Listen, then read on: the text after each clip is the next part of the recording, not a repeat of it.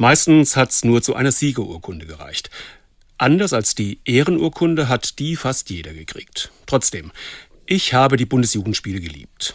Ist lange her, aber ich erinnere mich gut an dieses besondere Wettkampfgefühl. Ich fand das toll, auch wenn ich nicht zu den Besten gehört habe. Ab dem nächsten Schuljahr werden die Bundesjugendspiele in den Grundschulen kein Wettkampf mehr sein. Leistungen werden nicht mehr mit Maßband und Stoppuhr gemessen, sondern Pi mal Daumen in Leistungsgruppen eingeordnet. Leistungstabellen gibt es nicht mehr. Die Freude an Bewegung und die Freude am Sport soll im Vordergrund stehen.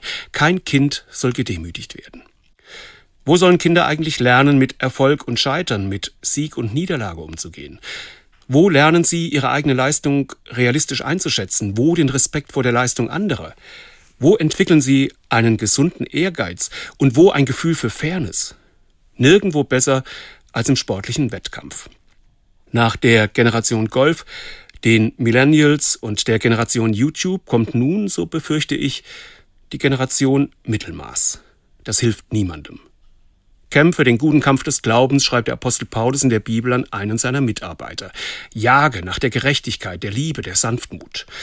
Nicht um besser zu sein als andere, sondern weil wir Menschen brauchen, die maximal ehrgeizig sind, wenn es um Gerechtigkeit, Liebe und Frieden geht. Die Herausforderungen unserer Zeit sind so groß, da ist Mittelmaß einfach zu wenig.